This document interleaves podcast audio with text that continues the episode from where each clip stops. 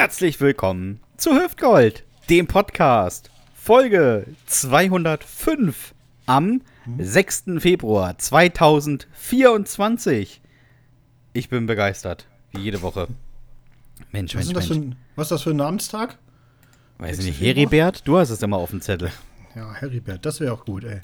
Ja, Das du kannst ja äh, in der Zwischenzeit mal googeln. Ich kann sagen, ähm, es ist eine der frühesten Folgen, die wir aufzeichnen. Wir sind etwa vier Stunden vor Veröffentlichung und normalerweise, ja, haben wir noch keine Hosen an äh, und chillen die Basis. Und jetzt äh, hat der Bartels gesagt, oh du, lass uns mal früher aufzeichnen. Ich muss nachher noch auf den Rave. Und äh, da habe ich natürlich gesagt, natürlich, wenn, wenn dem so sei, dann machen wir das. Hast du den Namenstag gefunden? Ich habe hab rausgefunden. Heute ist Namenstage von Doris, Dorothea und Paul. So, Und Grüße was ich auch an Paul. Gut, und was ich auch gut finde, ist staatliche Feier- und Gedenktage. Heute in Neuseeland der Waitangi Day. Was auch immer das ist. Ja, das ist der Nationalfeiertag in Neuseeland. Ah, Glückwunsch, auch an Neuseeland. So, wer ist es eigentlich, der hier gegenüber schon so wild herumgoogelt? Wie jede Woche ist es ein Mann, der so beliebt ist wie der kostenlose Softeisstand beim Kinderfest der FDP. Er ist präsenter als der eine von Bosshaus, der Stefan Ross für Sitzpinkler. Aufgewachsen ist er im Osten, dort, wo Menschen sich gegenseitig die Zahnseide geliehen haben, die damals noch aus daumendicken Seilen bestand. Er Wow. ist ein Kind der Mittagsruhenrepublik. Wenn Sie sich immer fragen, wie diese Menschen aussehen, er ist einer, der die Hört zu abonniert hat. Gegen ihn wirkt nicht mal Ross Anthony exzentrisch, die Julia Siegel für FAZ-Leser, der Kult-Podcaster, der Tausendsasser. Mit Jörg Schwedler tut er als das lustige Duo aus der Zone durch die Gegend. Die beiden sind das Duplo unter den Ossi-Lesungen. Gäbe es die beiden nicht, die Geschichte der DDR wäre maximal so spannend wie eine Stadtrundfahrt durch Wolfsburg. Groß geworden. Nee, halt. Aufgewachsen ist er in Thüringen, dem Land der Klößchen und Tristesse, zwischen Pfeffi und Hallorenkugeln. Dort geht man zu Karneval noch ganz entspannt als Opa, äh, Opa Ronny in der Uniform. Dort wird nicht gegendert. Es gibt nur zwei Toiletten. Für alle. Aber er hat sich da rausgekämpft. Bis in die Metropole. Nach Helmstedt. Da gibt's oft gar keine Toiletten. Da wird einfach in den Wald gewurstet. Auch okay. Hier. Hier riechen die Menschen noch nach Arbeit. Und er ist ein schöner Mann. Das sagt er selbst. Er stemmte eins Gewichte. Naja, nach ihm drehen sich die Omas um, während sie nach einem Schubser langsam stürzen. Das letzte, was sie dann von ihm sehen, ist der ockerfarbene Rollkragenpullover, den er im Privaten stets trägt. Ein wunderbarer Imitator. Zu seinem Repertoire gehören nur Martin Semmelrogge. Er vermisst die alten Zeiten. Karstadt, Danone, den Belittermann. Der Stift ist seine Waffe, seine Zunge ein Torpedo und ich mag seinen Torpedo. Seit ich ihn kenne, hoffe ich auf einen Podcast mit ihm. Und heute ist es soweit. Spitzen Sie die Nasen und öffnen Sie die Ohren. Hier ist er, der Aladdin von Usedom, live und in Mausgrau. Der einzig wahre, der Flügge, Dominik Bartels. Yeah. Ach, das ist ja mal eine schöne Vorstellung. Ich glaube, die drucke ich mir aus. Ja, druck dir mal die Audiodatei aus. Die drucke ich mir aus und hänge sie mir an die Kellerwand. Das finde ich gut. Äh, bevor ich es vergesse, weil du es eben erwähnt hast. Leute, falls ihr zufällig in der Nähe oder äh, im Umzu bei Graal-Müritz seid, der Herr Schwedler und ich sind morgen mit der ultimativen Ossi-Lesung in Graal-Müritz zu Gast im Haus des Gastes. Also alles mit Gast ist quasi eine Gaststätte im Haus des Gastes. Da ist man, kann man zu Gast sein und äh, Genau. wir werden Gast, Gastbeiträge lesen. Es wird äh, sehr, sehr lustig. Kommt da mal hin. Ja, Ist super. Im Haus des Grals in Gastmüritz. Das wird toll. Das wird richtig gut. Gibt auch Fisch. So. Ähm, ich, ich revanchiere mich mal. Leute, Leute, Leute, Leute, schon wieder eine Woche rum. Und das bedeutet für mich, das Ende der Bewährungsauflage rückt immer näher. Nur noch 294 Folgen und dann ist es geschafft. Mir gegenüber sitzt wie gewohnt in Schießer Feinripp und einer türkisfarbenen Daunenjacke unser allerliebster Heimatdichter, die Westerstedter Lyrik-Ikone. Unvergessen seine Ballade vom traurigen Diktator Gaddafi und das weltberühmte Loblied auf den gemeinen Fuchsbandwurm. Unzählige Poetry Slams hat er mit seinem Text Brüderchen, ach tanz mit mir gewonnen. Eine zu Tränen rührende Geschichte über seinen Bruder Anthony, der in den Wirren des Zweiten Weltkriegs in einem provisorischen Schützengraben von einem Vorfahrt Achtenschild erschlagen worden ist. Alter, bin ich Henning Schadde? Das klingt ja überhaupt nicht nach mir. Nun gut, er ist Einzelkind und Anthony wäre bei seiner Geburt schon mindestens 76 Jahre alt gewesen. Aber hey, es ist Poetry Slam. Wenn du es nicht verstehst, dann musst du es fühlen. Heute Heute geht er anständigen Beschäftigungen nach und verdient sein Geld mit der Beaufsichtigung von Laborratten und als windiger Verkäufer von Speckmäusen an adipöse Grundschulkinder. Aber auch ehrenamtlich engagiert sich mein geschätzter Podcastpartner auf vielfältige Weise. Er ist stellvertretender Vorsitzender des gemeinnützigen Inkassobüros Bonecrasher, leitet die Beratungsstelle für Opfer von Chemtrails und ist Gründer der Selbsthilfegruppe für Besitzer von Forstnerbohrern. Grüße, auch an dich, Dominik. ja. Begrüßen Sie also mit einem lautstarken Ole den Spanier unter den Norddeutschen, das Temperamentsbündel aus dem Ammerland, den letzten Torero der Podcast-Szene, den Hecht im Karpfenteich, den Bunsenbrenner der guten Laune, das lebende Minimalprinzip, den überaus reizenden und rückstandslos kompostierbaren Sebastian Hahn. Yay! Weißt du, Dominik, den Text, den du gerade beschrieben hast, ne? Ähm, ja. Dazu muss ich eine kleine Geschichte erzählen. In Oldenburg hast du mal eine Lesebühne mit dem äh, schönen Titel Fremde Federn. Und ganz zu Anfang war noch ein Herr mal zu Gast aus Lüneburg. Nicht, nicht der Jörg, aber auch aus Lüneburg. Und ähm, der Abend war wirklich grandios. Es wurden ausschließlich wirklich sehr, sehr lustige Texte eingeschickt. Die wurden dann so durchgetauscht. Jeder musste einen fremden Text lesen und das Publikum musste raten, wer diesen Text geschrieben hat. Aber das ist auch nur Nebensache. Das Publikum war wirklich eingeheizt. Das Ende war großartig. Es kamen Gags, war wirklich so ein Feuerwerk an richtig, richtig guter Laune. Und dann war die Frage, macht noch eine Zugabe? Und dieser Mann, ich nenne ihn mal Torben, weil er mit Vornamen Torben hieß, ähm, ging zur, zu ging zur ich Zugabe. Weiß, es ist. Ich weiß es. ja, pass auf. Und er ging zur Zugabe auf die Bühne. Und wirklich alle waren richtig guter Laune und sagte: Ja, ich möchte noch einen Text vorlesen. Ähm, das ist ein Auszug aus dem ähm, Tagebuch meines Opas. Der hat den äh, LKW mit den Leichen im KZ gefahren. Und dann hat er einfach sieben Minuten gelesen. Und es war das Schlimmste, was ich je gehört habe. Und die Abmoderation endete mit einem Applaus, der wirklich klang, als hätten wir gerade in der Seniorenresidenz am Park gelesen. Wirklich. Das war so schlimm. Das ist, ich finde ja auch immer so, ganz ehrlich, ne, wir beide sind ja da, äh, sind ein bisschen empfindlich und haben ne, aber auch eine Vorliebe dafür, für die Dramaturgie eines Abends. Ne? Das, ja. Äh, das ist ja so ein bisschen unser Steckenpferd, muss man ja mal den, den Hörerinnen und Hörern sagen. Und äh, wir, also, wir betreiben das wirklich exzessiv und, äh, und das schätze ich auch wirklich an dir. Und, und, und ich habe ganz oft das Gefühl so, dass, ähm, also gerade beim Poach Slam, es sehr, sehr viele äh, Bühnenautoren und Bühnenkünstler und Künstlerinnen gibt, die eine Dramaturgie überhaupt nicht verstehen. Mm -mm. Also so gar nicht. Ja. Ne? Also nur mal ein Beispiel irgendwie so, dann bist du bei irgendwelchen äh, Landesmeisterschaften und so weiter und dann, dann kommt so ein Text über die Beschneidung von Frauen in Afrika, was ja auch wirklich, äh, ist ja auch ein wichtiges Thema, ne? kein Ding und kann man auch mal machen, auf jeden Fall so wenn das für sich alleine stehen würde. Aber das Problem war einfach, dass an diesem betreffenden Abend die nächsten beiden Damen, die auch im Finale standen, auch noch mal einen Text über die Beschneidung von Frauen in Afrika gemacht haben. Wirklich. Drei Texte hintereinander über die Beschneidung von Frauen in Afrika. Und da muss ich dir ganz ehrlich sagen, da ist, äh, da sollten die Leute vielleicht doch noch mal so einen Workshop besuchen über die Dramaturgie einer Veranstaltung. Ja, wirklich. Ich kann das jetzt auch zugeben. Ich habe ja nichts mehr mit dem ganzen Poetry Slam Zirkus da am Hut, ne?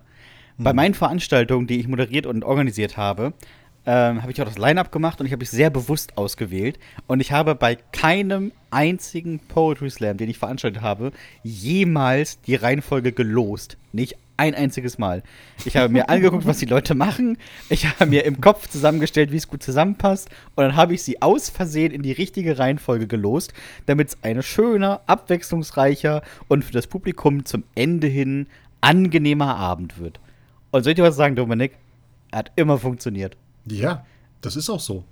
Also ich habe ja, ich bin ja auch, wenn ich mal, mal, zu Gast, ich bin ja jetzt wirklich auch nicht mehr zu Gast bei Potesems, also nur noch, moderiere ja nur noch welche und veranstalte welche. Aber als ich das noch äh, aktiv auch betrieben habe, so, also auch viel aktiv betrieben, da habe ich das auch äh, gar nicht so schlimm empfunden, wenn ich auf Startplatz 1 war, aus Gründen. Weißt ja, du? Nicht, ja. nicht weil es gelost war, sondern weil jemand gesagt hat: so, ey Dominik, nee, eröffne du mal den Abend. Wir brauchen jetzt gleich mal so, ne? Äh, was ein bisschen was kracht und, und was lustig ist und äh, wo die Leute so ein bisschen lachen können oder gut reinkommen in den Abend. Und deswegen habe ich gedacht, mach, machst du mal den Anfang. Ist das okay für dich? So, das, solche Veranstalter gab es ja auch oder gibt es ja, Ja, absolut. auch. Und da fand ich immer so, da dachte ich immer so, ja, warum denn nicht? Also was spricht denn da dagegen wirklich? Ja, aber Gar nichts. viele Ja, äh, wenn haben du da jetzt- so wenn ganz du jetzt empfindlich nicht- darauf reagiert.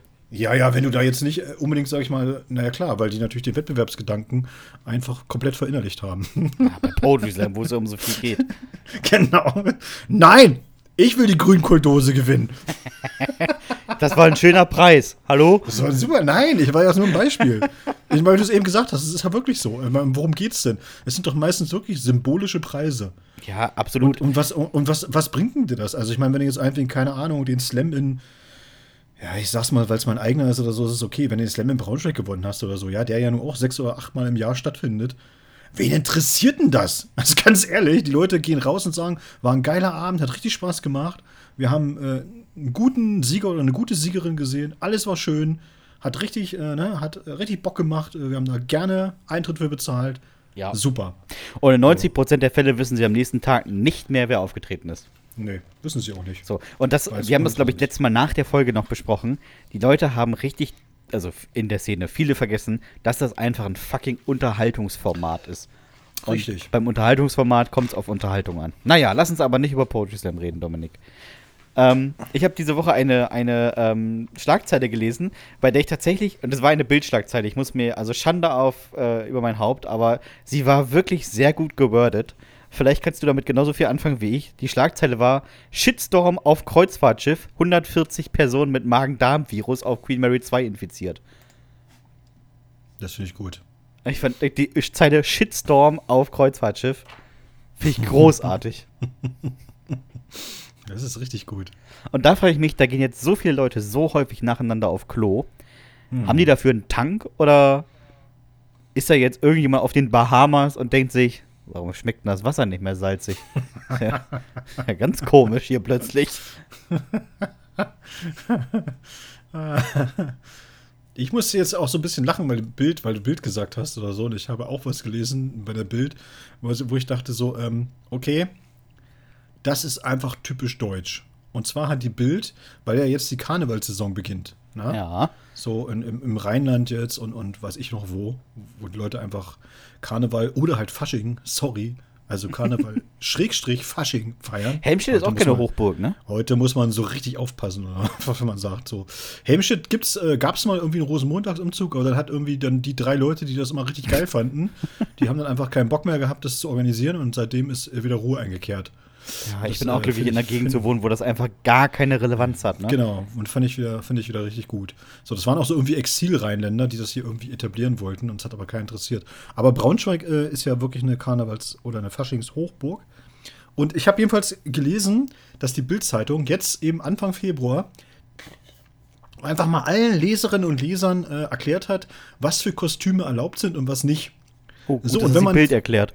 Ja, ja, und genau. Und wenn man das jetzt erstmal liest, ohne dass man den, den Artikel gelesen hat dazu, dann denkt man auch so gleich wieder so, ah ja, jetzt kommen die wieder mit einem, ah ja, Indianerkostüme, bla bla bla und so, weißt du. Und nee, aber darum ging es gar nicht. Es ging diesmal wirklich mal nicht um irgendwelche woken Themen, so, sondern es ging wirklich so knallhart darum, äh, richtig mit Gesetzeslage, was du halt nicht machen darfst. Und äh, jetzt will ich dich mal fragen, was ganz lustig ist, so, äh, was glaubst du denn, wie hoch ist das Buß-Verwarngeld, wenn du mit einer Augenklappe fährst? Mit dem Auto. Fährst. Also du willst zum, Ui. du willst, ja, du willst zum Karneval und du gehst als Pirat, ja, Mhm. und, äh, und hast natürlich dann auch stilecht einfach auch nochmal so eine Augenklappe mit dabei und die setzt du auf schon mal und fährst damit los. Also, da wir in Deutschland sind, würde ich sagen, das ist so 90 Euro und ein Punkt. Nee, es ist tatsächlich nur ein Verwarngeld von 10 Euro. Oh, schade. Ich dachte, das wäre jetzt voll teuer. Ja, habe ich auch gedacht. Und selbst das Autofahren mit verhülltem oder verdecktem Gesicht kostet 60 Euro nur. Finde ich eigentlich noch in Ordnung. Ja, es ist okay. Also, Dafür, was, was man da so macht, ne? ja. Und dann fand ich auch witzig, äh, dass die so, äh, das haben sie gesagt, ja, wie ist denn das eigentlich mit dem Vermummungsverbot? Also du darfst dich ja bei Aufzügen und Versammlungen, ne, darfst du dich ja aufgrund eines Paragraphen halt nicht so weit verkleiden, dass die Identität nicht mehr festgestellt werden kann. Und dann haben sie gesagt, na, so eine äh, so, es gibt schon eine Ausnahmeregelung. Also in den Karnevalshochburgen gilt dann das Vermummungsverbot außerdem außer, ausnahmsweise mal nicht. Das ist aber nett. Aber den Rest des Jahres bitte äh, nicht vermummen. Ja. Und äh, lustig war auch zum Beispiel, dass sie gesagt haben, so, ähm, ja, welch, es gibt ja auch Berufsbekleidungen, die man halt nicht, ne, also nicht anziehen darf. Ja, Okay. Fällt einem als erst, fällt einem als erstes ja so eine Polizeiuniform ein, ist als Kostüm verboten. Also als Polizist gehen, geht nicht. Also, er geht gar nicht. Nee, darf man nicht. Also, das heißt, ich- also mein sexy Polizistenkostüm kann ich Ja, es muss, wenn es natürlich erkennbar ist, dass es einfach nur ein Kostüm ist und so, dann ist es okay oder so. Aber Okay, wenn das darf nicht zu realistisch sein. Genau, wenn es zu realistisch ist, dann nicht und so. Und das geil, geil fand ich dann auch so einfach, dass sie geschrieben haben, wirklich in seinem Nebensatz, ja, äh, übrigens das gleiche gilt für Nazi-Uniform oder jegliche Form von Terroristen-Outfits. Und dachte ich so, Alter, was ist denn ein Terroristen-Outfit? was ist das? Also- was ist denn da, was, wie sehen denn so, wie sieht denn ein Terroristen-Outfit aus? Du darfst also nicht als irgendwie Anders Breivik durch die Gegend laufen. Ja, ja, aber wie, was ist denn, was ist denn, was ist denn so ein typisches Terroristen-Outfit? Ja, wahrscheinlich irgendwie Bombengurt oder wie sich so ein Allmann irgendwie so einen Terroristen vorstellt. Das war ja, das fand ich so, fand ich so schön, weil ich dachte so, ja, was ist, das ist mal so, okay, da kann ich ja nur gar nichts mit anfangen. Und, äh, und Hakenkreuz darf man auch nicht nehmen, ist klar, ne? Ja, ja. Aber an Und sich weiß- sollte man das nicht nehmen. Weiße Roben und Mützen, Kuckucksklan, ist eben auch nicht lustig, soll auch verboten und so weiter. Also das ist, und, und, und äh, natürlich auch, es gilt auch das Waffengesetz, auch an Karneval. Du darfst also nicht irgendwie mit Anscheinswaffen durch die Gegend laufen. Ja, das also wenn die so-. Wenn du so täuschend echt äh, so eine Kalaschnikow um, um hast und so, nee, nee, komm, ist nur ein Feuerzeug, ist nicht gut. Darf man nicht machen. Ist nicht gut. Apropos Dominik, nicht gut. Ähm, das ist, glaube ich, eine ganz gute Überleitung. Wir haben eine Top 5 bekommen Oh, von die super. Marian und ich fand sie sehr, sehr schön. Er Ja, schreibt erstmal nämlich, wirklich ein großes Lob an Maria an dieser Stelle und vielen Dank für die Top 5, weil die hat uns beiden sehr, sehr viel Spaß gemacht. Auf Kann jeden Fall. Er schreibt, Moin Jungs, ich glaube, von euch will ich mal hören, was man beim Wellness oder in der Sauna auf keinen Fall hören will.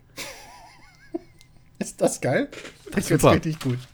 Maria, das ist eine richtig gute Idee. Ich fange gleich mal an mit Top 5, damit wir richtig gut einsteigen. Und äh, Top 5 ist bei mir, was ich auf keinen Fall hören möchte, hier in der Sauna. Sorry, aber ist das ihr Pflaster hier? äh, eklig. So mit zwei spitzen Fingern, weißt du so? Ist das aber, wem gehört denn dieses Pflaster hier?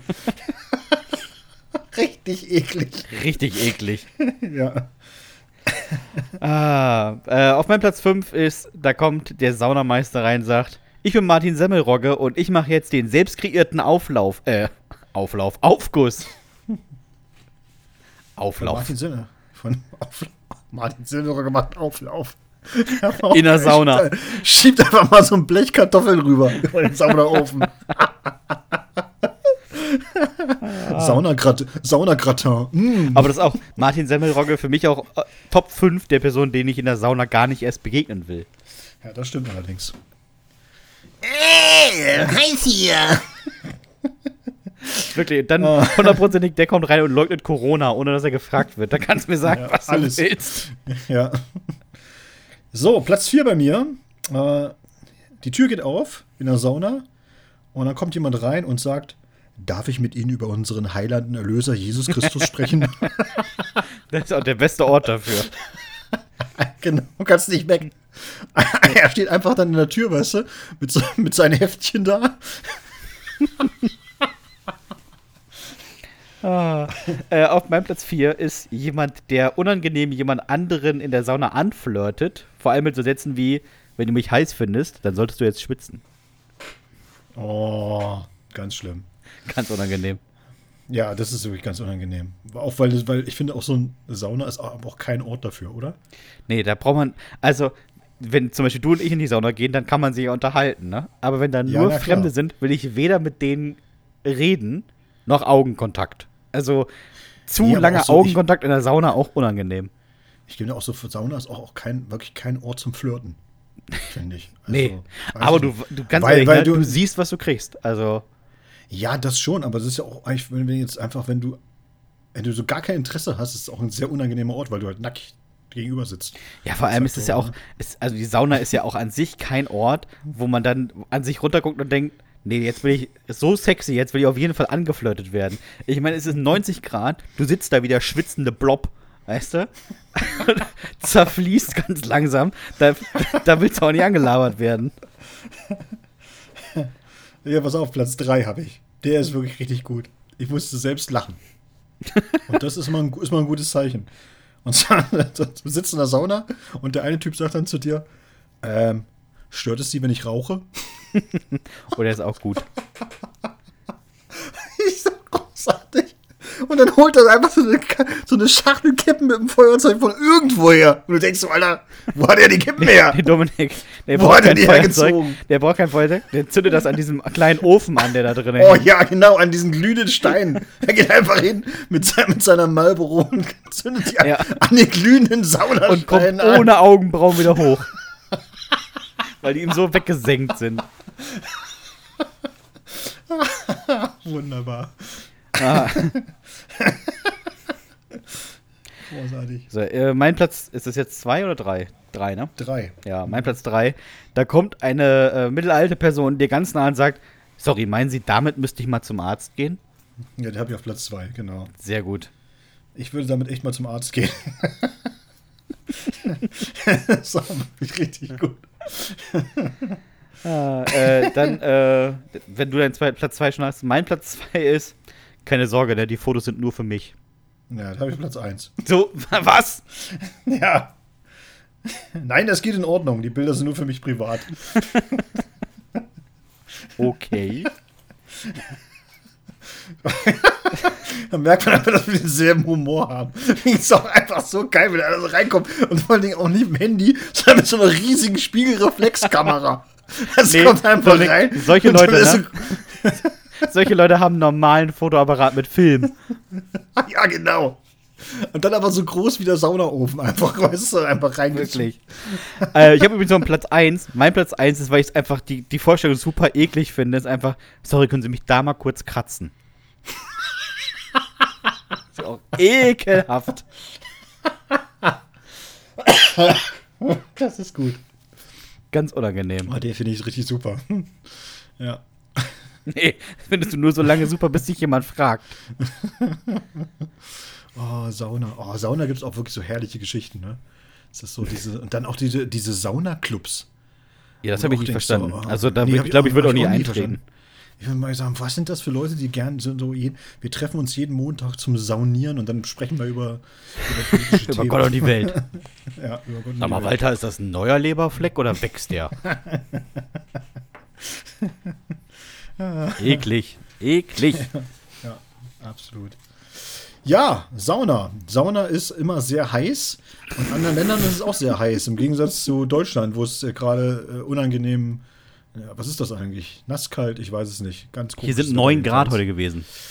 Hier ist richtig komisches Wetter. Irgendwie ist es nichts Richtiges und nichts Ganzes. Und äh, ja, und deswegen lasst uns doch ein wenig äh, in die Ferne schweifen. In schöne Länder, wo es einfach schön ist. Und Sebastian hat ja letzte Woche sich ein schönes Land erdreht. Wie auch immer. Oder ich habe äh, falsch Stopp gesagt, immer weiß es nicht. Auf jeden Fall, unsere beliebte Kategorie Erdkunde für Dullis. Heute mit Mauritius, liebe Freunde der selbstgefilzten Strumpfbänder, das ist ein Inselstaat im Südwesten des Indischen Ozeans und etwa 900 Kilometer von Madagaskar entfernt. Neben der Hauptinsel Mauritius zählen auch Rodriguez, Cargados Carajos und AG Lager zum Staatsgebiet. Ich weiß, bis auf Mauritius klingt das alles wie der mexikanische Abklatsch einer Disney-Serie, aber das Ja, sind genau. wirklich alle Inselnamen. Bezahlt wird in unserem dieswöchigen Land mit der Mauritius-Rupie, wobei 1 Euro etwa 49,80 entsprechen. Mark Twain sagte über Mauritius einst, zuerst wurde Mauritius erschaffen, dann das Paradies. Dieses sollte aussehen wie Mauritius. Klar, 150 Kilometer lange weiße Sandstrände, schöne Urwälder und kaum verbautes Land. Und zu Zeiten von Mark Twain liefen da auch noch die Geiser rum. Schön, schön. Früher war Mauritius mal niederländisch. Die haben das dann auch so genannt, Mauritius. Dann krallten es sich die Franzosen, die das Land erstmal in Ile-de-France umwandelten. Bis es irgendwann in die Wurstfinger von Großbritannien und die rothaarigen Heslons es bis 1968 besetzten und es wieder Mauritius nannten. Bis heute hat Mauritius durch, durch, diesen stetigen Wechsel der Kolonialisten keine offizielle Landessprache und führt deshalb Englisch und Französisch weiterhin als Landessprachen. Mauritius ist einer der wenigen Heimatorte des mittlerweile 400 Jahre ausgestorbenen Dodos. Der gruselig anmutende Urzeitvogel fristete an den endlos langen weißen Sandstränden und im dicht bedschungelten Hinterland sein Dasein bis, ja bis der Mensch kam. In diesem Fall der Holländer, der das Viech wahrscheinlich in schmale Streifen schnitt und mit Mayo verzehrte. Danke also für nichts. Dabei hatte Dodo niemandem etwas getan. Der kleine Piepmatz mit seinen 23 Kilo inspirierte sogar Lewis Carroll später zu seiner Geschichte Alice im Wunderland. Alter ey, Mark Twain, Lewis Carroll, wer war in Deutschland? Goethe.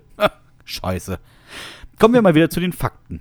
Die Hauptstadt Mauritius ist Port Louis, eine der wenigen Ports neben Port Moresby, Port of Spain, Port-au-Prince oder Porto Novo.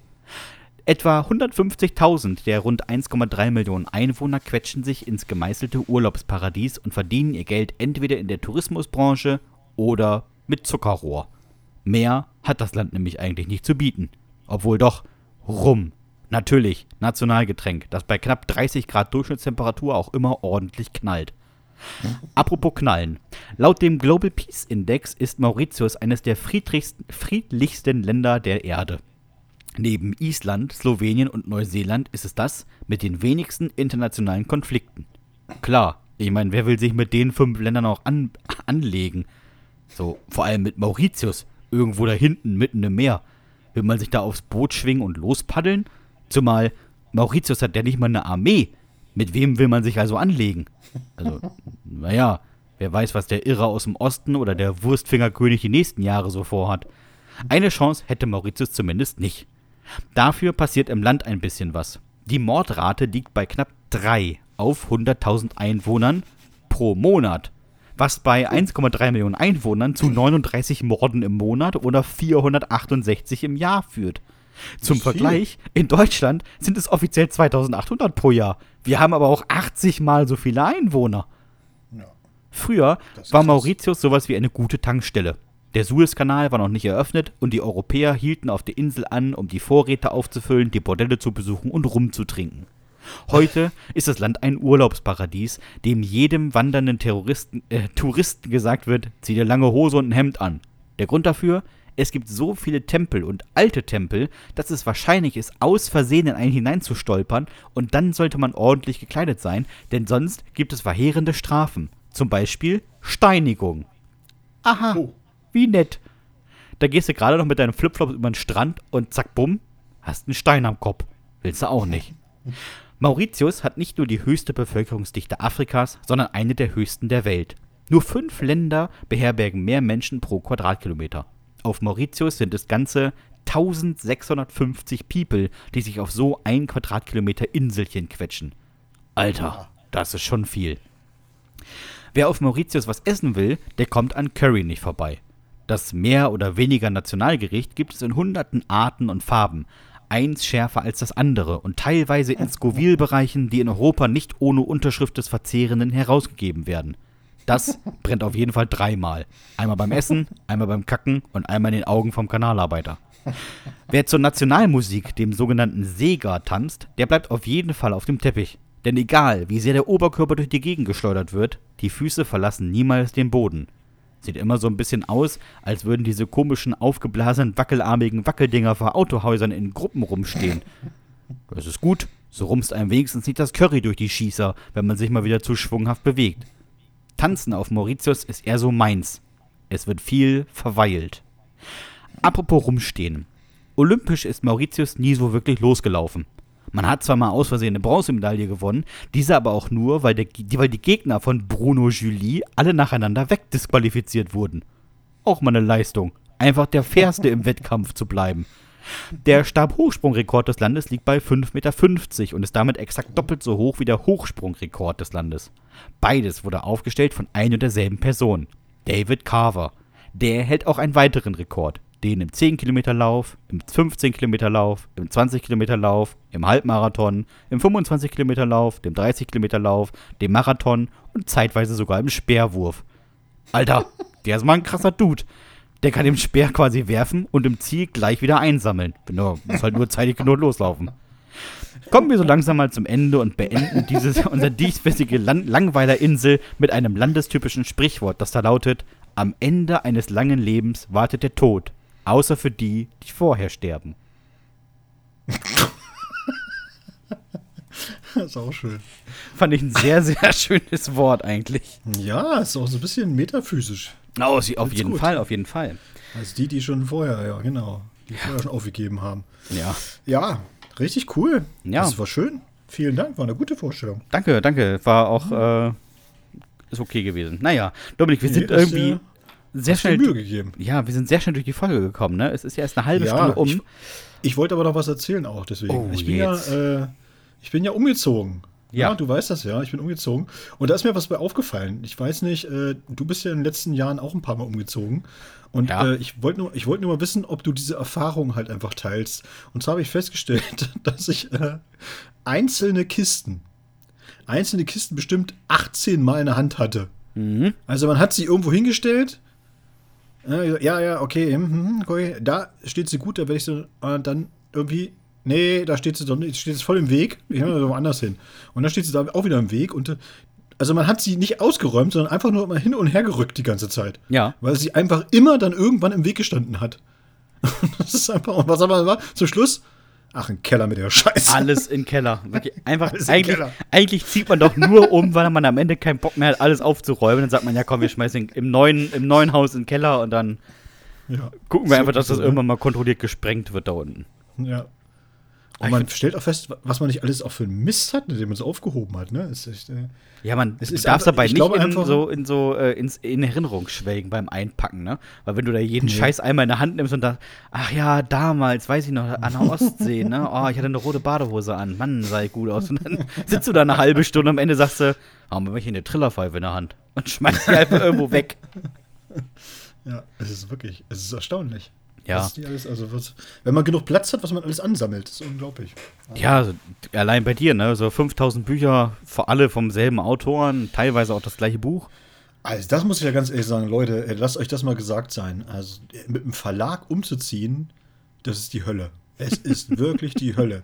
Und ich war ja allein, ja, also da ich ja keine Mitarbeiter habe, weil ich niemandem vertraue. Ich kenne das. Ist ja vertraut nicht mal Ne? mir. Also, dann mache ich alles alleine im Grunde. Ne? Und ich habe wirklich, äh, es waren am Ende, ich habe mal so ein bisschen dann einfach mitgezählt, weil, äh, ne? also überschlagsweise mitgezählt oder so. Es waren am Ende wirklich 12.000 Bücher, die mit umziehen mussten. Und das ist einfach, also, das ist, das ist Ja. eine Schlepperei. Man kann das ist eine, eine Schlepperei biblischen Ausmaßes, kann man fast sagen. ja? Als wäre der Bibliothek Ich hab, umgezogen. Ich habe jetzt Muskeln, das kannst du dir nicht vorstellen. Ja, also, wirklich. Das ist Wahnsinn. Ab ich in der aus Sauna wie- mit dir, Dominik. Ab in die Sauna. Da, Martin Semmelrocker würde sagen, "Mm, lecker. Darf mal anfassen. ah, aber ich finde eigentlich, das, das Schlimmste am Umzug, ne? Ist ja, Ja. also, wenn man das auch selber macht und so ein Kram, das Tragen von den Sachen ist ja die eine Sache. Aber Ja. so scheiß Treppen hoch, runter, hoch, runter. Das Ja. Einfach, das tötet Menschen, wirklich. Ja, weißt du, was auch das ist? Es ist ja nicht mehr so, dass du die Sachen hoch und runter tragen musst, sondern es ist ja so, dass du am Anfang noch irgendwie einen guten Plan hast. Ja, Du ja. sagst ja so, ah, okay, das kommt dahin, hm, gut und so. Und irgendwann hast du ja irgendwann auch keinen Bock mehr ne? und du lässt auch die Konzentration nach und dann stellst du also die ganze Scheiße irgendwo hin. Und dann ist das genau das, was du beschreibst, fängt dann an. So, wo ist denn eigentlich dieser Hammer? Ja, wo ist denn dieser scheiß Hammer? Ah, ich, ich weiß, wo ich den letzt gesehen habe. Äh, Im Keller. Und du rennst wieder runter, holst den Hammer. So. Dann rennst du wieder hoch und dann hast du, äh, dann machst du da irgendwas oder so, und dann rennst du wieder runter in den Keller und dann hast du, im Keller suchst du wieder irgendwas. Ja. Wo war das denn wieder? Ach, das war ja oben im Kinderzimmer, ja, alles klar. Dann rennst du wieder hoch zum Kinderzimmer und holst das da. Also, wa- was du auch Kilometer schrubbst, die einfach nur wegen, Ja, wirklich. wegen, wegen eines beschissenen Teils. Das ist einfach so unglaublich. Dann fehlt dir wirklich nur so ein beschissener Dübel und du rennst rum. Und, wo sind diese Drecksdübel? Wo habe ich die Dübel hingepackt? Weißt du, äh, bei, bei uns ist so, das ganze Werkzeug, was ich habe, ist in einem Schrank im Obergeschoss, also im Dachboden im Prinzip, ne? ja. Und dann, weißt du, baust du irgendwie ein Möbelstück auf und dann fragst du die andere Person, die hilft, was brauche ich alles? Ja, du brauchst einen Kreuzschlitzschraubendreher und äh, so einen Imbusschlüssel. Alles klar. Mhm. Dann hole ich diesen Imbuskasten, den ich habe, und den Schraubenzieher, komm wieder runter und einen Hammer. Ich war gerade oben. Hätte ich einfach mitbringen können. Und weißt du, was, dann- das jetzt- weißt, was jetzt man dann macht. Dominik? Weißt du, was man dann macht? Man hämmert das mit dem Schraubendreher rein. Einfach mit dem Ja, Griff, weil man, genau. hey, das geht auch so. Einfach, weil man einfach zu faul ist. Genau so ist Wirklich, es. ich renne da jetzt nicht normal hoch. Also scheiß Schraubenschlüssel brauche ich. Es geht auch mit der Zange. Ja, wirklich. Ich hole jetzt keine Zange. Handfest andrehen reicht absolut. Auch bei Abwasserrohren. Das heißt, Gewicht hält das doch. Komm. Ja, das ist Eigengewicht. Auch bei so einem Kleiderschrank, du. Die, die Bretter Das brauchst du nicht Einzige, wo ich wirklich, wo ich dir sagen muss, ich weiß nicht, ob es dir auch so geht oder ob es euch auch so gegangen ist, wo ihr umgezogen seid, wo ich äh, festgestellt habe, wo man wirklich rigoros ist, ist bei Klamotten. Also, weil man, ich finde, so bei Klamotten, das macht man bewusst eigentlich nicht so oft, dass man so an den Schrank geht und sagt sich so, kann weg, kann weg, kann weg. Aber wenn man dann äh, so umzieht, dann sagt, denkt man sich auch so, ah, diese Scheiße muss jetzt echt nicht nochmal mit. Weißt du, was ich meine? Ich habe gerade einen neuen Kleiderschrank bekommen. Also ich habe alles aussortiert. Ja. Also. Ne? Aber das meine ich ja damit, weißt du? Dann sortiert man aus, ne? Ja. Äh, Wenn, wenn, wenn man dann wirklich eben so, also umziehen meine ich ja jetzt auch von mir aus auch mit den Klamotten einfach nur von einem Schrank in den anderen. Das ist ja auch wie umziehen. So. Aber dann nimmst du, weil du, nee, weil du ja auch alle, alle Kleidungsstücke wirklich einmal wirklich in die Hand nimmst. Ne? Also Ja. du, du nimmst den Stapel äh, an T-Shirts, guckst mal kurz durch und so, und dann denkst du auch so, ja, okay, Alter, pass auf, eigentlich nimmst du immer nur die oberen vier T-Shirts. Und der Rest, der liegt einfach nur rum. Ja. Das ist einfach völlig un unsinnig. Also, weg damit. So. Oder Hosen. Das sind diese drei Jeanshosen, die ziehe ich immer an. Und den Rest hier, was ist das eigentlich für ein Stofffetzen hier? So eine komische Stoffhose. Das letzte Mal angezogen beim Bewerbungsgespräch. das ziehe ich nie wieder an, die Scheiße. Kannst du, kannst du, kannst du in den Ofen schmeißen. So ein Drecksding. Das ist, das ist das Ding, was ich jetzt hatte beim Kleiderschrank. Also, wir haben einen neuen Kleiderschrank bekommen. Einen sehr großen Kleiderschrank, muss man dazu sagen, wo wirklich auch alles ganz entspannt reinpasst. Ich habe trotzdem gedacht, ich ziehe alles, was ich besitze, einmal an Mhm. und wasche alles einmal durch. Auch wenn es vorher im Schrank lag, war ja theoretisch sauber, aber es lag halt vielleicht schon ein Jahr im Schrank. Und ähm, ich habe Sachen angezogen, wo ich dachte, mhm, das sitzt aber Spack. Und warum ist das so kurz?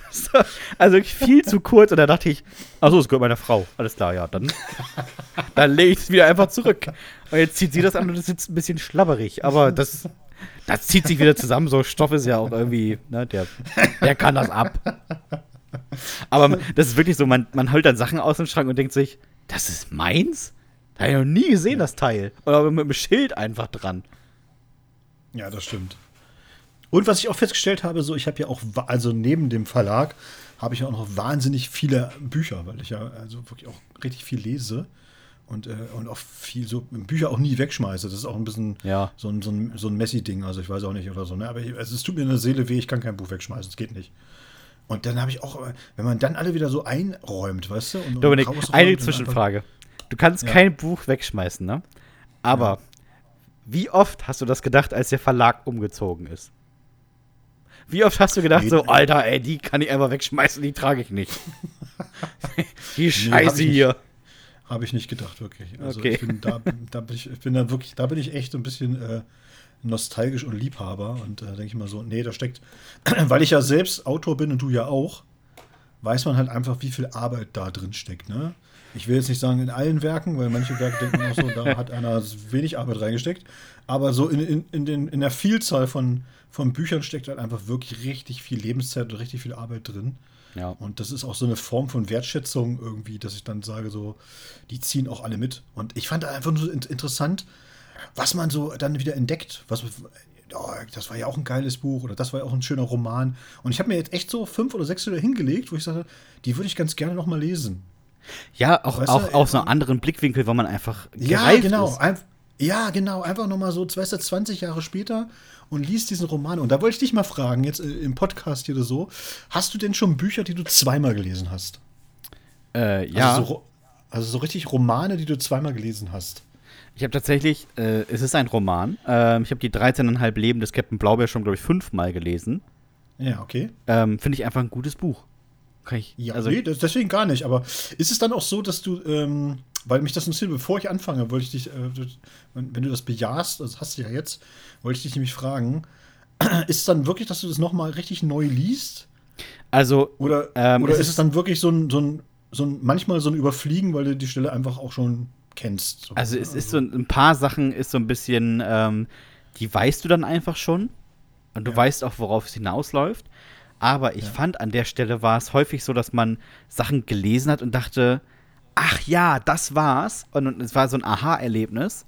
Und dann, wenn ich überlege, ich glaube, das, das Buch habe ich das erste Mal gelesen, da war ich so, boah, boah, muss ich jetzt richtig lügen, wie alt ich da war. Da war ich nicht, da war ich nicht so alt. Vielleicht 17, 18 oder sowas. Vielleicht ein bisschen, Mhm. ein bisschen älter.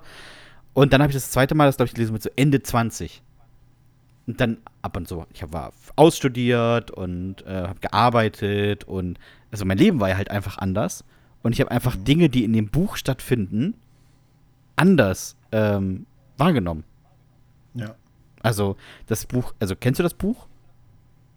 Ja, habe ich auch gelesen, aber auch schon ewig her. Ja, es ist ja in so, in so Kapitel eingeteilt, die alle äh, Lebensabschnitte sind, ne? Also irgendwie, Ja, Äh, es- ich denke, glaube ich, mit meinen, äh, als kleiner Pirat oder sowas, also wirklich von, von Kindheit an bis hin zum Altsein, bis dann äh, im Prinzip ein halbes Leben in Ruhe, also eigentlich bis, könnte sagen, bis zur Rente. Ähm, und in einigen Kapiteln denkst du so, ja krass, das ist ja, als Erwachsener liest sich das ganz anders als als Kind, weil als Kind denkst du so, oh, Das- ist voll witzig, genau. und dann denkst du, Ja. oh, ist voll tiefsinnig. Genau, das ist das, was, äh, worauf ich mich wirklich freue. Weißt du? Weil ich glaube, so natürlich ändert sich der Inhalt ja nicht. Aber die Betrachtung, die, Ja, genau. die ändert sich ja, glaube ich, doch extrem. Und es gibt ja so, ich habe jetzt wirklich diese vier, fünf Romane, die ich rausgesucht habe. Äh, da freue ich mich wirklich drauf, weil ich denke so, ja, wenn du die jetzt nochmal mit so einem Abstand von 20, 25 Jahren jetzt einfach nochmal liest, da wird sich auch vieles verändert haben, weil, ja, weil man selbst sich verändert hat. Und man liest es einfach nochmal ganz anders. Und ich freue mich dann schon so, dass ich auf so Stellen komme, die ich dann vielleicht so als äh, Jugendlicher einfach überlesen habe, weißt du? Die so, ja, nehme ich so hin. Und dann, äh, ja, und jetzt erkennt man so irgendwie noch ein bisschen was anderes, was so dahinter steckt. Ja, ja. So, und, äh, Und ja. es ist auch, ähm, es ist auch, man erkennt auch andere Anspielungen. So, Ja. also im, im äh, 13,5 Leben des Captain Blaubeer, da geht es teilweise einfach um irgendwie ähm, hier die Glocke, also das von Schiller. Mhm. So, das habe ich als Kind ja einfach, das kannte ich ja nicht. Aber als. Erwachsener hat man das gelesen und dachte so, hä, das ist ja voll wie die Glocke. Und habe ich es nebenbei einfach gegoogelt und dachte, nee, das ist es einfach. Also es ist nicht der gleiche Text, aber es ist halt super darauf angelehnt, ne?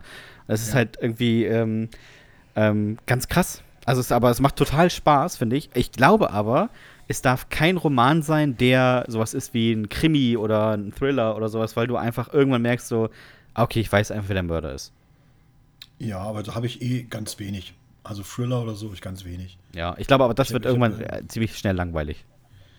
Ich habe ja so thematisch sowieso so eigentlich, äh, bin ich schon so eher, schon breit aufgestellt und so, aber es sind meistens einfach auch so, ja, einfach richtig äh, Geschichten halt. So, Kochbücher. Coming, of, Coming of Age hatte ich halt auch viel, ne? So, so als Geschichten natürlich und dann später einfach auch so, ja, einfach so aus dem Leben gegriffen. Mhm. So Lebensgeschichten und so. Und das, da freue ich mich wirklich drauf, weil ich denke so, ja, wahrscheinlich wird man das nochmal, ja, irgendwie mit, einem- mit einem anderen, mit einem anderen Blickwinkel lesen. Ja, ich finde es auch immer ganz interessant, ähm, voll der Literaturpodcast gerade hier. Ähm, es gibt ja immer so Hype-Bücher, ne? Dann sind Ja. Bücher immer so kurze Zeit mega gehypt. Das war die Zeit lang hier Benedikt Wells mit äh, Heartland oder sowas. Oder ähm, Haruki Murakami und wie sie alle heißen. Oder auch hier Chick von Wolfgang ähm, Herrndorf. Und ich, äh, ich glaube, also ich finde es immer super interessant, diese Romane zu lesen, wenn der Hype vorbei ist. Ja, stimmt. Weil ich glaube, dass viele Leute, die das Buch dann gut finden, weil das gerade gehypt wird und man sich sagt, ja, Ja. okay, das finden jetzt alle gut, dann kann ich es nicht schlecht finden. Ja, Und das stimmt. dann fünf Jahre später zu lesen und zu merken, ja, das Buch hat auch schon sehr von der Figur gelebt, ne? Also, ähm, Ja, oder auch von der Story, von der Story dahinter. Ich weiß, was du meinst. Ja. Also so ein Hype, Hype entsteht ja auch, weil eine gewisse Geschichte um diese Geschichte herum ist. Ne? Also hier bei, bei Chick zum Beispiel, ne? mit, mit Herr, von Wolfgang Herrndorf so, da war ja einfach auch eine gute Story um das Buch herum Ja. gestrickt. Ja. Und dann, deswegen, sag ich mal, hat das auch noch ganz viel gemacht. Und ich habe das dann auch viel, viel später noch mal gelesen, äh, als, ähm, ja, als der Hype schon lange vorbei war. Und dann war, war ich ein, einmal eingeladen als, als Poetry Slammer hier beim literarischen Quintett. So hieß Ja, das. stimmt, ich in, erinnere mich. In, in Braunschweig, genau. Und ich habe das total zerrissen, das Buch. Und alle waren so völlig empört, die mit mir auf, der, auf diesem Podest gesessen haben da, ja. Und äh, oder auf diesem Podium gesessen haben und ja, und, so, ah, und so, und ich sage, ja, aber ganz ehrlich, verstehe ich überhaupt nicht, warum noch so geheim wurde. So. Es gibt mir gar nichts. Da gibt es also für dieses Thema, was er da bearbeitet, und Ja. für diese Storyline oder so, gibt es wesentlich bessere Bücher und wesentlich bessere Vertreter. Das muss man einfach klar und deutlich so feststellen. Ne? Und andere Bücher so, wo die auch so völlig abgegangen sind und so, ja, ja kann ich nichts abgewinnen, es tut mir leid. Also, Das ne? ist aber, ich hatte das sie, mit. Ja. Ja, ja, dann sie zum Beispiel mit äh, Alina Bronski auch oder so, ne? Wo ich dann, und, und da wus, wusste ich ja wirklich ein bisschen gut Bescheid, weil ich äh, da viel gelesen habe von ihr. Und dann habe ich wirklich auch gesagt, so in, diesem, in dieser Podiumsdiskussion, da habe ich gesagt, so, ja, es ist alles okay, was ich hier sage, aber im Grunde genommen besprechen wir hier ihr schwächstes Buch von allen. so, ne? Also, Alina Bronski ist übrigens mit diesem so einem Schauspieler zusammen, ne? Wollte ich mal eben anmerken, kann- weil ich das weiß. ach so, ja, das ist klar, dass du das Ulrich. Nöten heißt der Typ. Ja, okay, den kenne ich sogar. Äh, das ist überraschend. Und, und, da, da, und da ist es wirklich, äh, äh, ist es wirklich so, dass äh, ich, ich jetzt, also für mich jetzt, meiner Meinung nach, ist natürlich immer sehr subjektiv oder so, fand ich das Buch, was sie da rausgesucht haben, wirklich ihr schwächstes. Und die hat wirklich auch richtig, richtig, richtig gute Bücher geschrieben. Ja? Richtig geniale Romane rausgehauen. Aber die haben wir nicht besprochen. ja, ist ja mal so eine, es ist mal so eine Momentaufnahme, ne? Aber das ist, Ja, genau. ich fand zum Beispiel, ähm, wir haben in der Schule damals Solo-Album gelesen. Im Abi. Also 2007, 2008 oder so, also im Deutschkurs einfach. Und das Buch ist ja Ende der 90er rausgekommen. So richtig Stuttgart-Barre Popliteratur. Und das war ja voll der Hype. Und Ja. unsere Lehrerin hat uns gezeigt, wie das Buch damals eingeschlagen ist. Und da gab es eine Videoaufnahme, ja, Video VHS mit so einem Wagen reinfahren und sowas, von einer Lesung von ähm, Stuttgart Barre, wie er das vorgelesen hat. Und das war im Prinzip, das war ja, das war ein Rockkonzert. ja, ja. Das war nicht eine Lesung, das war richtig ein Rockkonzert. Und dann haben wir das gelesen und ich dachte nach dem halben Buch, Mann, ist das scheiße. und ich, ich habe einfach, das, was sie ihr gesagt hat, ich glaube einfach, dass das, was da passiert ist, auch auf der Bühne und sowas, dass es einfach dazu geführt hat, dass das besser wurde. Ja. Definitiv. Also das ist ja wieder, was ich gesagt habe, diese, diese teilweise diese Story um die Story herum. Manchmal sind es ja auch einfach, weil die Autoren so unglaublich interessante Figuren sind, so schillernde, schillernde, äh, faszinierende Menschen. Und dann macht es das Buch aber immer auch plötzlich besser, also gefühlt besser. Ja. Und du denkst, weil, weil du weißt, okay, das hat der und der geschrieben, das ist ja richtig, ne? muss ja krass sein und keine Ahnung und wie auch immer. Und, äh, aber ich gebe dir mal ein Beispiel, so weil du gerade Schule gesagt hast, hatte ich mich letztens erst diese Diskussion auch, so äh, Buddenbrocks Oh ja. Hm. mussten wir uns auch so durchquälen und so, ne? Und da war äh, mein Deutschlehrer damals auch völlig empört, als ich dann gesagt habe, so, Alter, das war das langweiligste Buch, was ich je gelesen habe. Was, was für eine Scheiße.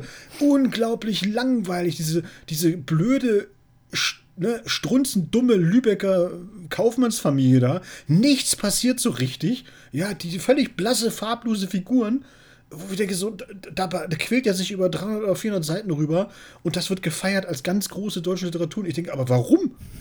Also da, da wird ja jetzt auch kein großer Konflikt aufgemacht und es, weißt du, das ist literarisch einfach auch komplett nulpig. Ja, also das, das ist einfach nur so hingerotzt, wo ich denke, so, ernst ehrlich, Freunde, da gibt es doch viel, viel bessere Bücher. Was soll das? Ja. So.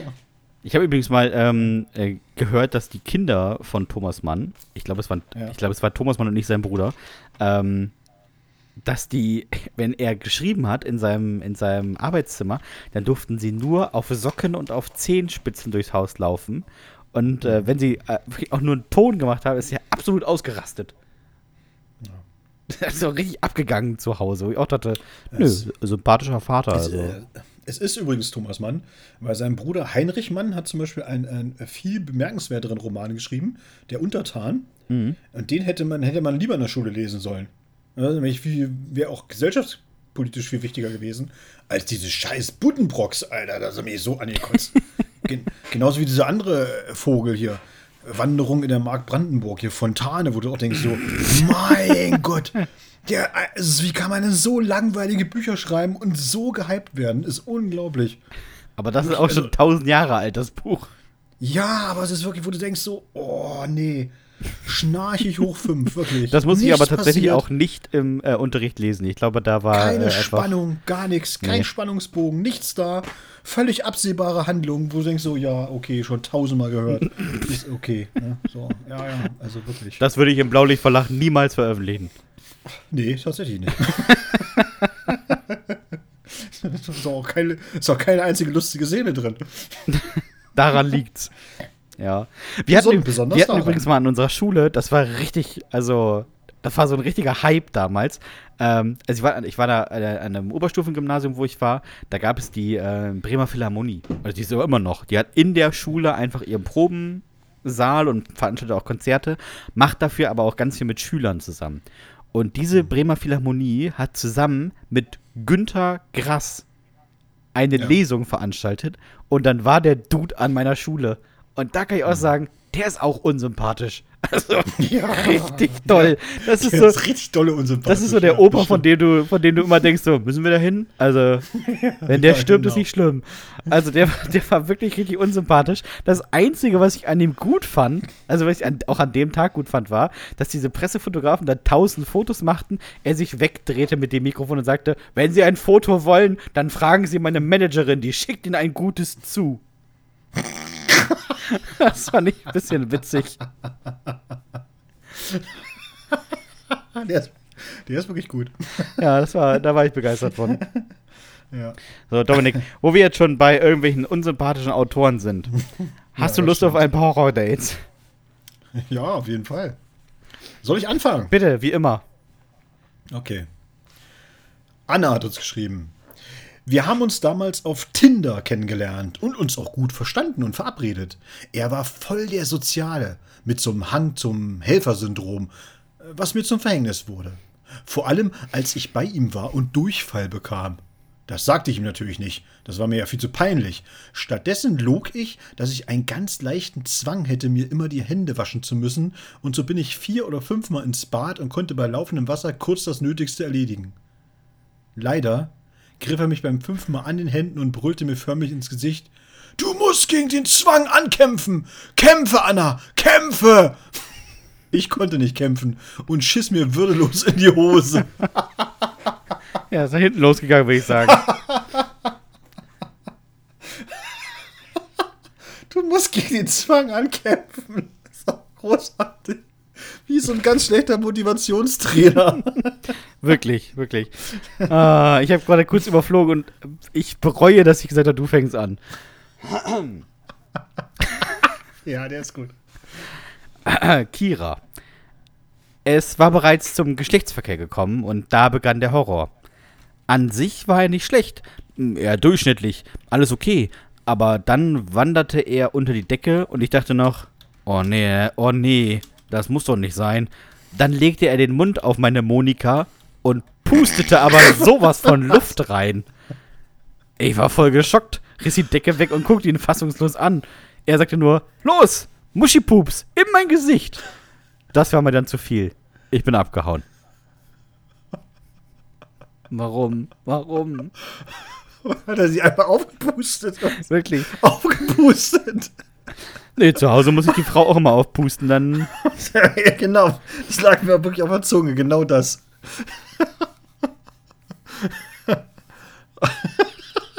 Schlimm. Ah, Thomas. Ich habe während meiner Ausbildung einen Teil eines Fingers verloren, was ihr bereits beim zweiten Date auffiel. So schlimm kann es also gar nicht sein. Als sie es aber entdeckte, machte sie mir voll die Szene, dass ich das nicht direkt erwähnt hätte. So könnte man ja keine Kinder mit mir bekommen. Was? Ich stutzte und sagte nur, hä? Was? Und sie, ja, ja, dann hat das Kind ja vielleicht auch eine Behinderung, kommt mit neun Fingern oder weniger oder noch schlimmer, mit einem mehr zur Welt. Ich glaube, da hat eine in Bio nicht ganz aufgepasst. Aus uns wurde kein Paar. Stimmt, weil im Finger fehlt das Kind eins mehr. Wirklich. Da ist er ja. Mensch. Ah, naja. Mirko. Mirko auch guter Name, ehrlich gesagt. Mirko. Als wir uns trafen, war ich sehr geschockt, dass sie mich ansprach. Obwohl das Date geplant war. Ich war vor allem deswegen geschockt, denn das für ein Satz? Das ist ja auch geil. Ich war geschockt, dass sie mich ansprach, obwohl das Date geplant war. Ja, was ist. Ich, ich lass, mich, lass mich weiterlesen. Ja. Obwohl das Date geplant war. Ich war vor allem deswegen geschockt, weil sie schwarz war. Das ist jetzt nichts, was mich umhaut. Habe ich auch null Probleme mit. Und das soll auch gar nicht so klingen, aber auf ihrem Tinder-Profil war sie weiß. Komplett professionell weiß photogeshoppt. Wir dateten eine Weile und dann beendete sie es, weil sie meinte, ich wäre nicht ehrlich gewesen und hätte gar nicht geschimpft. Beim Wort Schimp geschimpft habe ich dann auch nur den Restglauben an sie verloren. Was? Was, was habe ich da gerade gelesen? Was? Das weiß ich auch nicht. Völlig verwirrend. Völlig verwirrend. Warum, warum hat sie sich denn weiß gefotoshoppt? Äh, ja, nee, weiß gefotoshoppt. Und, und dann hat er nicht geschimpft. Ja, ganz schlimm. Vor allem, dass er nicht geschimpft hat. Ah, Nathalie. Wir wollten gemeinsam in die Stadt fahren, waren etwas spät dran und die S-Bahn kam gerade. Er hatte, ganz Gentleman, meine Handtasche getragen und sprintete zur Bahn. Ich rief, er solle sie, also die Tür, aufhalten. Das missinterpretierte ein Polizist und rammte ihn im Vollsprint zur Seite. Ich kam komplett aus der Puste dazu, als mein Date gerade fixiert wurde und klärte alles auf. Der Polizist und mein Date waren mega sauer und wir haben beim auf die nächste Bahn warten kein Wort miteinander gesprochen. Dann fuhr sie ein. Er hatte wieder meine Tasche in der Hand. Die Türen öffneten sich. Ich fragte, was los sei. Da schubste er mich in die Bahn, die Türen schlossen. Und als ich mich aufrappelte und die Bahn fuhr los. Er stand vor der Bahn, winkte, holte sein Handy hervor. Sein Tinder-Profil war gelöscht und meine Tasche war weg. Natürlich hatte der Polizist zuvor keine Daten aufgenommen. Schade. Äh, Heute ist aber auch ein bisschen wirr alles. Ja. Was? Also er war einfach, er war eigentlich ein, ein Taschendieb? Nee, er war, erst war er kein Taschendieb. Dann Nee, war er sauer. kein- ja.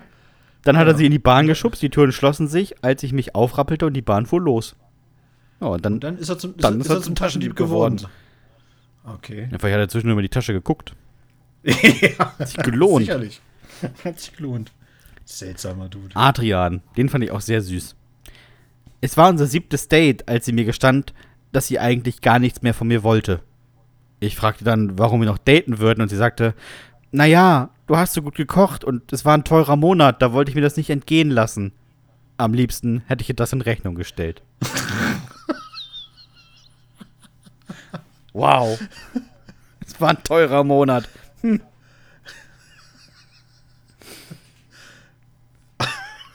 Oh, ich möchte die nächsten nicht. Ich möchte die nächsten Doch. nicht vorlesen. Doch, ich musste auch einen schlimm lesen. Oh. Carina. Ich sag jetzt schon mal Entschuldigung, Carina. Im Stellvertretung für alle Männer. Wir waren schön spazieren in den Herrenhäuser Gärten in Hannover. Es war echt schön. Die Sonne ging unter, wir unterhielten uns über dies und das, lachten, liefen auch mal Händchen haltend und dann blieben wir stehen und küssten uns. Es war einfach perfekt. Ja, ja, einfach perfekt, wenn es da geendet hätte. Aber er setzte ab, guckte mir tief in die Augen, mein Magen kribbelte nach nach und er sagte, an dir werde ich mir heute Abend meinen Sack leer bumsen. Was? Dann, dann wollte er mich wieder küssen, ich wich zurück und spazierte allein weiter. Der Sack blieb voll. Oh Gott, Wer kommt in der Situation darauf, sowas zu sagen? los? Ich weiß es auch nicht. Oh, Oh, ist das, ist das schlimm. Oh je. meins ist ja genauso schlimm. Was ist denn heute los? Puh. Vanessa. Wir haben beim Date im Restaurant viel über Serien gesprochen. Was wir mochten, was wir nicht mochten und vor allem, was wir gerade schauten. Nach dem Restaurant liefen wir durch die Fußgängerzone und er fragte, wo es jetzt hinginge. Ich sagte für mich zu mir und für ihn in seine Wohnung. Er guckte mich an und meinte, also kein Knickknack? Ich sagte nein. Er argumentierte, dass er das Essen bezahlt hätte und ich sagte, wenn er für Sex bezahlen will, dann soll er sich einfach eine professionelle aufsuchen. Er guckte mich an, hatte leicht Tränen in den Augen und sagte, ach ja? Und dann spoilerte er mir das Ende meiner Serie, die ich gerade geschaut hatte, und rannte wie ein Kind einfach weg. Was ist mit ihm denn los?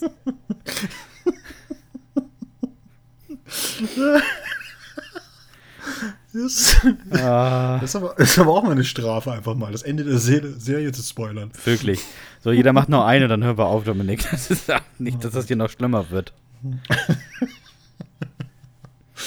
Oh, ja, du kannst den letzten machen, bin ich gut. Oh, nee. nee, wirklich. Wollen wir aufhören? Wir, wir können jetzt aufhören, ist vielleicht besser. Nee, komm, dann muss, sonst musst du ihn nächstes Mal lesen. Da habe ich auch keine Lust drauf. Nee. Oh, was schlimm. Ich mach erstmal meinen. Ja, bitte. Das ist Annalena, als wir uns gedatet haben, war ich etwas kurviger, aber keinesfalls besonders dick. Wir hatten gerade unser siebtes Date. Ich war Anfang 20, er Ende 20. Beim wilden Rummachen schob er mein T-Shirt hoch, streichelte mir über den Baum und hörte auf. Er sagte nur, dass er sich jemand Kuscheligeres gewünscht hätte und mir mindestens 20 Kilo fehlen würden. Er ging an seinen Schubladenschrank im Wohnzimmer, öffnete die oberste Schublade und holte einfach einen Schokoriegel raus und warf ihn mir zu. Hier, ist ein Anfang. Heute bin ich zwar immer noch nicht schlank, dafür glücklich und mit einem anderen Mann zusammen. Ja, Lena, sehr gut. Alter, ist Anfang. Was ist los mit den Leuten? Oh, ich schäme mich jetzt schon, Dominik. Ja, Aber, ich werde dazu auch, dazu auch nichts sagen. aber wir können vorher eine Sache sagen. Ist der letzte, der, die letzte wörtliche Rede der Folgentitel. der wer? Der letzte, die letzte wörtliche Rede. Mhm, ja, ja, das finde ich gut. Anonym. War schon bei Jugendsünden immer scheiße. Ist hier genauso. Hat sich nicht geändert. Nee. Puh. Schande über mein Haupt.